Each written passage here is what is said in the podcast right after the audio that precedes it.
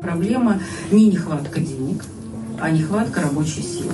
Предприятия в первую очередь говорят не о недостатке кредита, не о недостатке спроса, а о недостатке рабочей силы. Это то, что говорят предприятия, а у нас в опросах участвует 13 тысяч предприятий. Это слова главы Центробанка Эльвиры Набиулиной на выступлении в Госдуме 9 ноября этого года. О проблеме дефицита кадров финансово-экономический блок правительства говорит теперь с завидной регулярностью. Чуть ранее об этой же проблеме высказался и министр экономики Максим Решетников. Вот его цитата. Основная проблема – это человеческий ресурс. Это выражается и в крайне низком уровне безработицы. 3% все-таки для нас это аномально. Это уже точно тормоз для развития экономики, а не какой-то плюс. Это отражается и в опережающем росте заработных плат. Кажется, министр недоволен ростом зарплат в стране. Но совсем другое мнение у моих знакомых, которым сейчас удается при смене работы удвоить зарплату или работать курьером за недавнюю зарплату айтишника. Привет, меня зовут Настя Якорева, я шеф-редактор экономики и инвестиций в Тинькофф журнале. И это первый выпуск нашего подкаста про российскую и не только российскую экономику, который называется «В курсе рубля». Мои коллеги по экономической журналистике шутят, что люди начинают интересоваться экономикой только в периоды кризисов и турбулентности. В спокойные времена экономика часто остается непонятным и непредсказуемым фоном, чем-то вроде погоды. В этом подкасте мы попробуем разобраться на практике в том, как экономика устроена, куда движется и чего нам всем от нее ждать. И начнем мы с конца, с итогов 2023 года. В шести еженедельных выпусках мы подведем черту под большими процессами в экономике, которые касаются нас всех. Первый наш выпуск о работе и рынке труда. Мой близкий родственник, назовем его Михаилом, до этого постоянно менявший работы, два года назад начал работать тестировщиком в небольшой компании. И за это время дважды сменил работодателя, каждый раз с повышением зарплаты примерно на 50%. Другой мой давний знакомый, дадим ему имя Николай, когда-то работал инженером в телекоме. Теперь он работает в доставке примерно за ту же самую зарплату в 150 тысяч рублей. Но нет, наша программа все же не про карьеру курьера и не про то, как успешно стать айтишником в 22 года и зарабатывать 300 тысяч на секунду. Мы попробуем разобрать большие процессы, из-за которых возникают такие возможности и почему это не обязательно хорошо для рынка труда в России. Прикладные советы тоже будут, но сначала немного предыстории.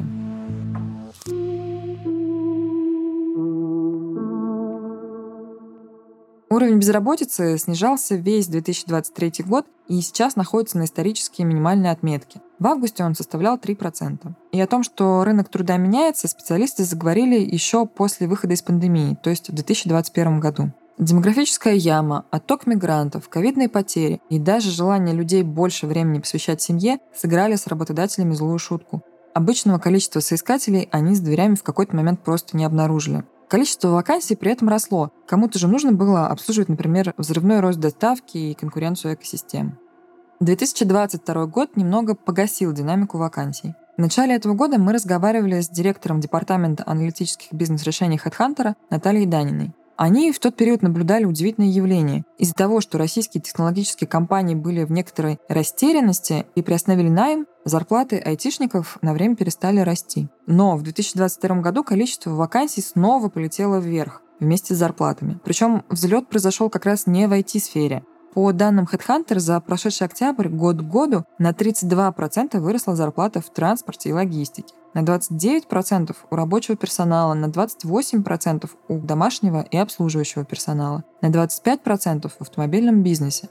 Но на самом деле зарплаты выросли почти во всех сферах. Да, нужно сделать поправку на инфляцию, но за этот год она все же скромнее, около 7%.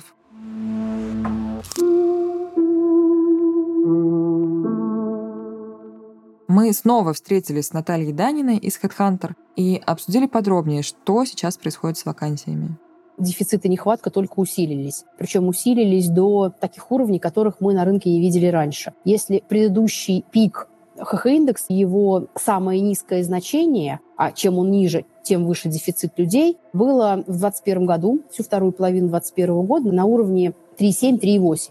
ХХ-индекс показывает, сколько резюме приходится на одну вакансию. Чем он ниже, тем выше дефицит людей. У каждого соискателя меньше конкурентов, а работодателю сложнее найти подходящего специалиста. То есть на одну активную вакансию приходилось ну, чуть меньше четырех резюме. Это на самом деле пограничное значение, которое мы видим, после которого наступают массовые вопросы от работодателей, а где наши отклики, где наши люди. Так вот, в 2022 году, который был специфический, там ситуация менялась, ну, потому что в начале года было резкое падение вакансий, потом почти ну, довольно быстро ситуация начала выравниваться, после чего ХХ-индекс начал снова сильно снижаться. В сентябре, год назад, он был 5, дальше он начал прям неминуемо снижаться, и всю вторую половину этого года, ну, собственно говоря, с июня, он колеблется вокруг 3,3, 3,4. То есть цифры говорят нам о том, что жесткость рынка труда и его еще больший акцент на соискательскую сторону, он стал еще более жестким. То есть, собственно говоря, тренды усиливаются, усугубляются, и дефицит людей, он крайне высок. Но этот дефицит не везде одинаково высок. Помните, я говорила про моего знакомого по имени Николай, который вместо инженера теперь работает в доставке за очень хорошую зарплату? Его история вполне вписывается в картину, которую рисует ХХ-индекс.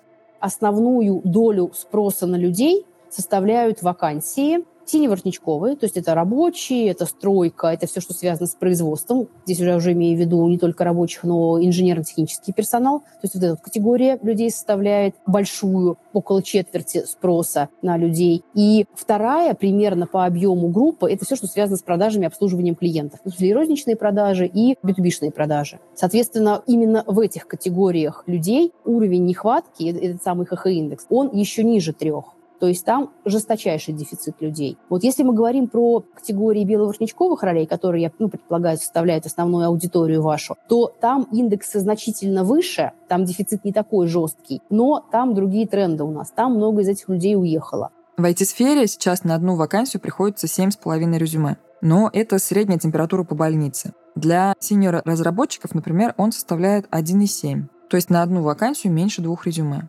Для медлов на одну вакансию приходится 5 резюме, а для джунов 15. Но, несмотря на то, что на рынке есть дефицит людей и растущие зарплаты, соискатели не особенно стремятся менять работу. И тут эксперты обычно смотрят на другой показатель индекс самочувствия соискателей, который, там у нас есть ряд подкатегорий, но в целом общий индекс самочувствия, который говорит о том, насколько критично человеку сейчас найти работу, насколько он оценивает сложность трудоустройства в ближайшей перспективе, насколько он оценивает риски увольнения на текущей работе, насколько он готов на снижение заработной платы при смене работы. Все эти вот вещи, они как бы аккумулируются в общий индекс. Этот индекс сейчас демонстрирует уверенный рост. У этого индекса были понятные провалы. Это был 2020 год, когда люди чувствовали себя максимально неуверенно. Это была первая половина прошлого прошлого года. Это, в принципе, как бы довольно сильно коррелирует с текущей ситуацией в экономике, с общей такой неуверенностью да, людей в принципе, не только в работе, но и в мире. И хотя этот индекс сейчас растет, то есть соискатели в целом скорее уверены, что в случае чего смогут найти работу, активность по поиску новой работы очень низкая. В HeadHunter это объясняют тем, что общего стресса в жизни людей и так хватает, и добавлять к нему стресс поиска новой работы никто не хочет. И здесь мы сейчас немножко уйдем в плоскость такую гуманитарную, в которой я не суперэксперт, но я просто тоже задавала людям, как там психологам и разным другим людям, которые про это как-то думают. Там общий такой консенсусное мнение о том, что сейчас они знают, что работа есть, но сама смена работы – это тоже стресс это стресс и в нормальное время, а когда тебе на этот стресс наваливается постковидная история, наваливается СВОшная история, нет избытка людей, которым нужна работа. Все, условно говоря, пристроены, все, условно говоря, на своих местах. И подвергать себя дополнительному суперстрессу, ну, многие не хотят с коллегами собираем мимасики даже по этому поводу. Он связан в том числе с дополнительным моментом, про который говорит работодатель, это гостинг так называемый, когда люди подтверждают, что они придут на собеседование и исчезают по пути на это собеседование. Вот мем примерно такой. Вот я вышла из дома, собралась оделась, иду на собеседование и начала в голове прокручивать, каким сейчас будут вопросы задавать, что мне нужно формулировать ответы, а потом они, не дай бог, меня примут. И это снова адаптация к новым людям, к новому коллективу, к новой работе. Короче, я развернулась и не пошла. Мемы, конечно, это описывать словами дурацко, но вы поняли. И это, кажется, прям очень сильно демонстрирует то, что происходит сейчас реально на рынке.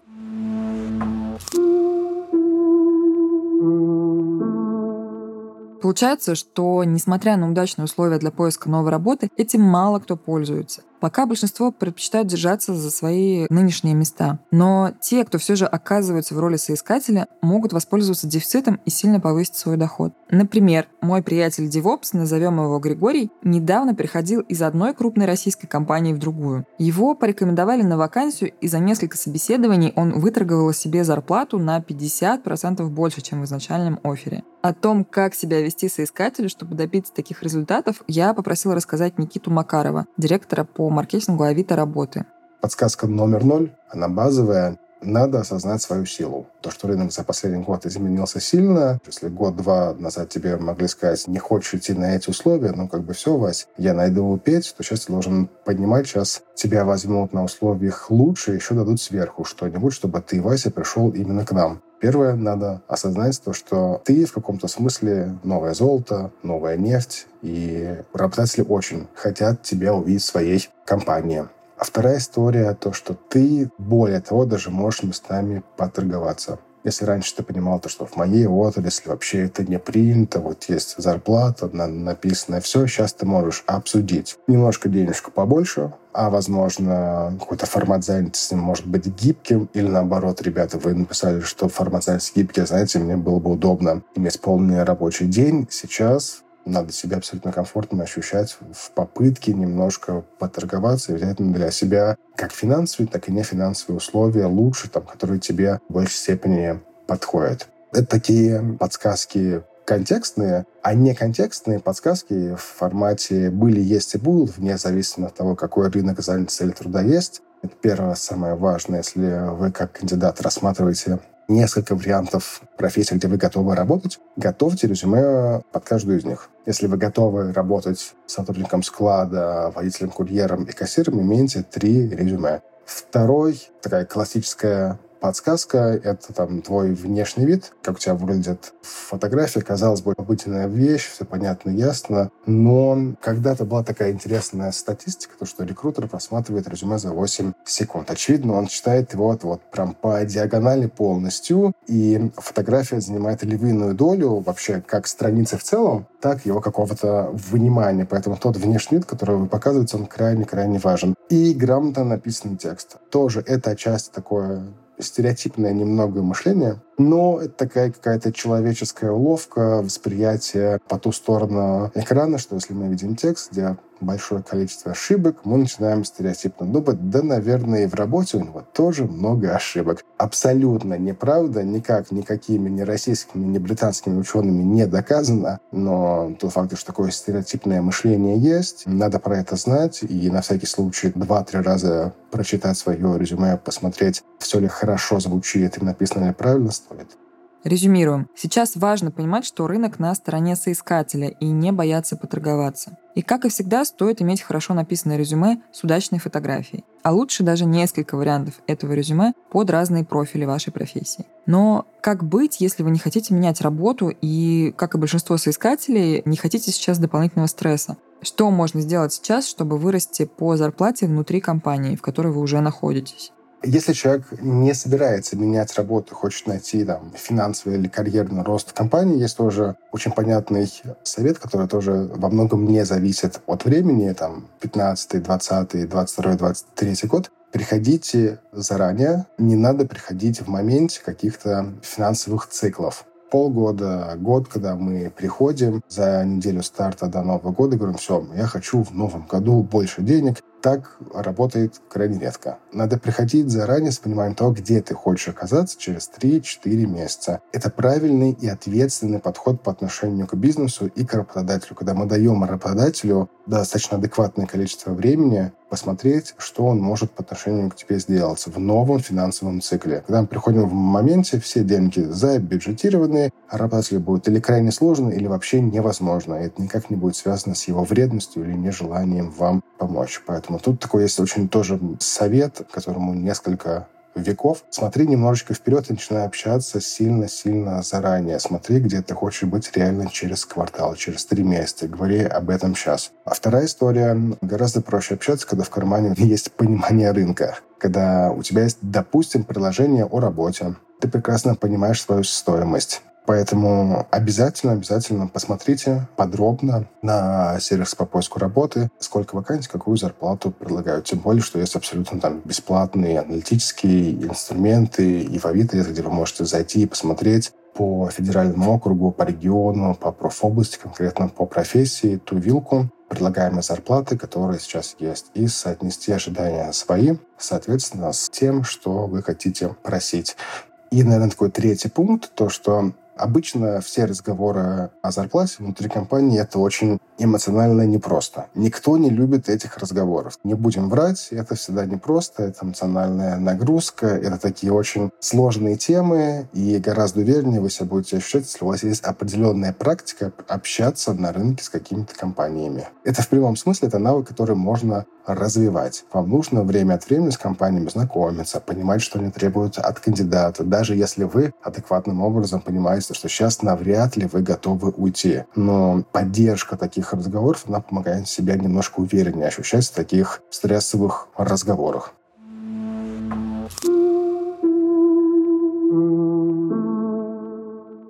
Практическую сторону мы разобрали. Но как сами компании пытаются справиться с дефицитом людей, кроме как повышая зарплаты? Работодатели пытаются как-то приспосабливаться к новым условиям. Они понимают то, что краткосрочно и, скорее всего, в ближайшие 2-3 года ситуация значимо не изменится. Соискатели резко не стали там в 2-3 раза больше, и надо уметь работать с тем, что у нас есть. И они начинают расширять границы найма. Если раньше они в меньшей степени рассматривали 45+, это, по их мнению, было очень сложным сегментом и проблемным. 25 минус это тоже ребята еще пока что ничего не знают, с ними непросто и сложно. То сейчас на фоне того, то, что молодых ребят не становится больше, плюс пенсионный возраст был отодвинут, они начинают уже смотреть 45 плюс, смотреть в сторону молодых специалистов и понимают, что на самом деле их какие-то стереотипные мышления, что с этими сегментами соискатели крайне сложно и непросто. Зачастую они были достаточно обманчивы, и все прекрасно, и все далеко не так плохо. И, наверное, еще одна такая интересная особенность, если раньше работодатели могли себе позволить пару дней подумать, если кандидат, по их мнению, подходит, но есть несколько «но», нужно взять паузу, два дня подумать. Если два дня сейчас работодатель будет думать, то, скорее всего, на второй день, когда он позвонит кандидату, кандидат уже будет первый день работать у конкурента справа. То есть тут тоже есть небольшой инсайт для соискателей. Если вы раньше получали отказы из-за возраста или каких-то других формальных признаков, сейчас есть смысл попробовать снова. Но для контекста давайте посмотрим на мировой рынок. Тем более, что многие россияне сейчас пытаются в него интегрироваться, особенно в IT-секторе. Наверное, самая громкая новость с иностранного рынка труда в этом году была про сокращение в бигтехе. В январе 2023 года мировые технологические компании сократили в общей сложности 57 тысяч человек. 7 тысяч сотрудников уволил разработчик CRM-систем Salesforce, 18 тысяч Amazon, 10 тысяч Microsoft и 12 тысяч Google. И это была уже не первая волна сокращений. Причины были разными. Какие-то компании слишком много нанимали в пандемию, когда выручка росла. Некоторые слишком много инвестировали в направления, которые не взлетели. Казалось бы, это огромные сокращения. Но при этом безработица в США сейчас держится на уровне 3,9%, то есть примерно на уровне 2021 года, когда экономика восстанавливалась после пандемии. Это не исторический минимум, но тоже довольно низкий уровень. Я спросила о том, что происходит на международном рынке найма, основательницу карьерной школы «Ультра» Анну Знаменскую. У нее большой опыт работы в международных компаниях от Apple до Activision Blizzard. Сейчас Анна работает директором по маркетингу Foodpanda. Это фудтех-компания, которая базируется в Сингапуре. Этот год, конечно, был ознаменован большим количеством сокращений. Кто-то говорит про 200 тысяч, кто-то про 250, про 300 тысяч. Но в любом случае это очень такой большой удар по рабочим местам в сфере технологий. Это касается таких компаний, как Google, Amazon, Microsoft, Yahoo, Meta, Zoom, LinkedIn. В принципе, все крупные компании, даже не крупные, мелкие компании тоже попали в этот список. Компания Meta включена в список экстремистов и террористов и запрещена в России.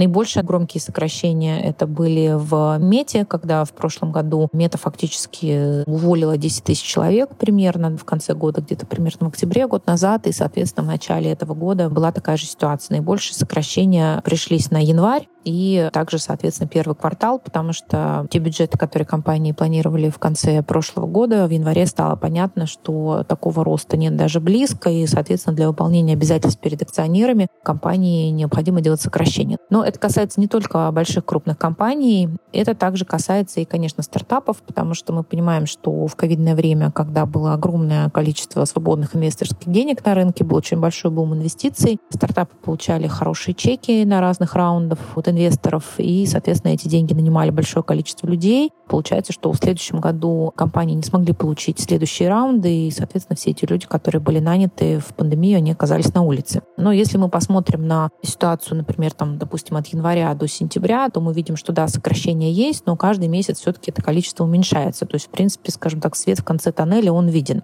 То есть найм не сошел на нет, но у компании сменился фокус. Если в пандемию с щедрыми инвесторскими деньгами компании могли себе позволить инвестировать в инновации, то теперь только в те направления, которые генерируют выручку.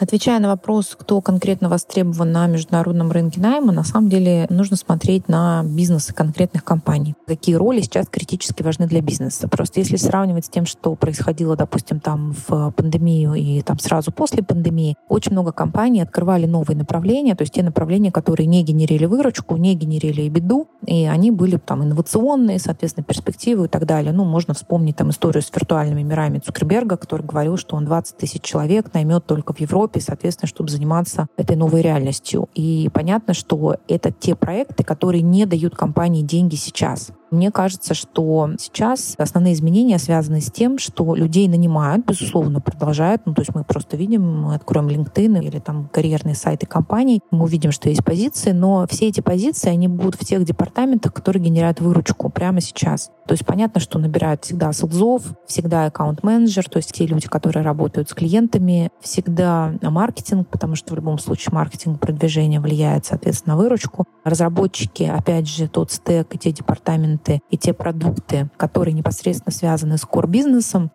То есть инновационное и перспективное направление компании предсказуемо пускают под нож. Но даже в тех сферах, где найм продолжается, конкуренция достигла довольно невиданных для российского IT-рынка масштабов. Поэтому конкуренция достаточно высокая особенно в США, если мы говорим о Кремниевой долине и, соответственно, о разработчиках, о продукт-менеджер, проектах, то есть все позиции, которые, в общем-то, обслуживают тег, технологические компании. Конкуренция очень большая. В Америке говорят о том, что нужно пройти около 200 интервью, чтобы получить один джоб-оффер. Ну, это, конечно, зависит от разных позиций, но традиционно в Америке и так всегда была очень большая конкуренция. Сейчас, соответственно, она стала еще больше. Что касается Европы, здесь, да, тоже, безусловно, есть сокращение сокращения в компаниях, но поскольку не было такого большого массового набора, наверное, ситуация, она не такая критичная, как в Америке. То есть нет такого большого количества людей, которые освободилось. При этом еще есть такой тренд. Очень мало компаний готовы брать людей на джуниор позиции. То есть если, например, там два года назад людей там выметали просто кого угодно, джуниор-дизайнеры, джуниор-продукты, проекты, разработчики с опытом работы, может быть, там от двух лет, два года, три года, готовы людей были нанимать и учить по ходу пьесы, да, потому что, ну, не хватало, собственно говоря, кадров, то сейчас ситуация изменилась, и людей с маленьким опытом, людей на джуниор позиции брать не готовы, то есть смотрят скорее уже таких вот seasoned professional, что называется, профессионалов с большим опытом работы, с хорошими рекомендациями, с CV, в общем, на международном рынке сейчас все сложно, но если вы сотрудник, который умеет генерировать прибыль, у вас неплохие шансы. Но вернемся к российским реалиям. Низкая безработица, которая дает так много возможностей соискателям в моменте, на самом деле становится серьезной угрозой для экономики. Об этом все чаще говорят в финансовом блоке правительства. И вот, например, цитата министра экономики Максима Решетникова, с которой мы начали выпуск. Сложно спорить с тем, что человеческий капитал, человеческий ресурс стал самым дефицитным ресурсом в экономике. Ни инвестиции, ни финансы, даже не технологии, с которыми сложно. Основная проблема – это человеческий ресурс. Это выражается и в крайне низком уровне безработицы. 3% все-таки для нас это аномально. Это уже точно тормоз для развития экономики, а не какой-то плюс. Это отражается и в опережающем росте заработных плат, и нам придется решать вопрос миграционный. Мы находимся в евразийском экономическом пространстве, у нас открытый рынок труда, и, конечно, вызовы последних полутора лет говорят о том, что есть большой отток населения. О проблеме дефицита кадров регулярно говорит в своих докладах ИЦБ. Если эта проблема останется нерешенной, рано или поздно она будет тормозить экономику. Просто потому, что для роста нужны человеческие ресурсы. Чтобы расти, компании должны иметь возможность расширять производство, нанимать новых сотрудников и выбирать самых подходящих специалистов. С низким уровнем безработицы делать это будет затруднительно. Торможение экономики неизбежно будет снижать и количество вакансий и размер зарплат, так что нынешняя ситуация вряд ли продлится долго. Хотя, когда я рассказывала про эти взаимосвязи своему коллеге, шеф-редактору образования Кириллу Савинову, историку по образованию, он рассказал мне другой пример. И я сейчас перескажу его вам. Когда в XIV веке в Европе от чумы вымерло треть населения, это способствовало небывалому взлету благосостояния выживших. Реальные доходы в Англии выросли в несколько раз. Возник дефицит рабочей силы, и тогдашний аграрный рынок труда стал рынком соискателя, как бы смешно это ни звучало. И крестьяне получили больше прав, стали лучше питаться и получили большие земельные участки. Ценность человеческой жизни в тот период возросла. Росла производительность труда, потому что землевладельцам приходилось справляться меньшими силами с тем же объемом работ. Но к концу XVI века этот тренд начал спадать, и сытые годы для крестьян ушли в прошлое. То есть на то, чтобы справиться с дефицитом людей, у Европы ушло примерно два века. С вами был подкаст «В курсе рубля» и я, шеф-редактор экономики и инвестиций в Тинькофф журнале Настя Яковлева. Вместе со мной над этим выпуском работали редактор Олег Ян и шеф редакции подкастов Анна Болотова. Музыку написала Александра Шкарина, а смонтировал выпуск Николай Ананьев. Слушайте новый выпуск в следующий понедельник. Там мы поговорим про пенсии и стоит ли нам вообще на них надеяться.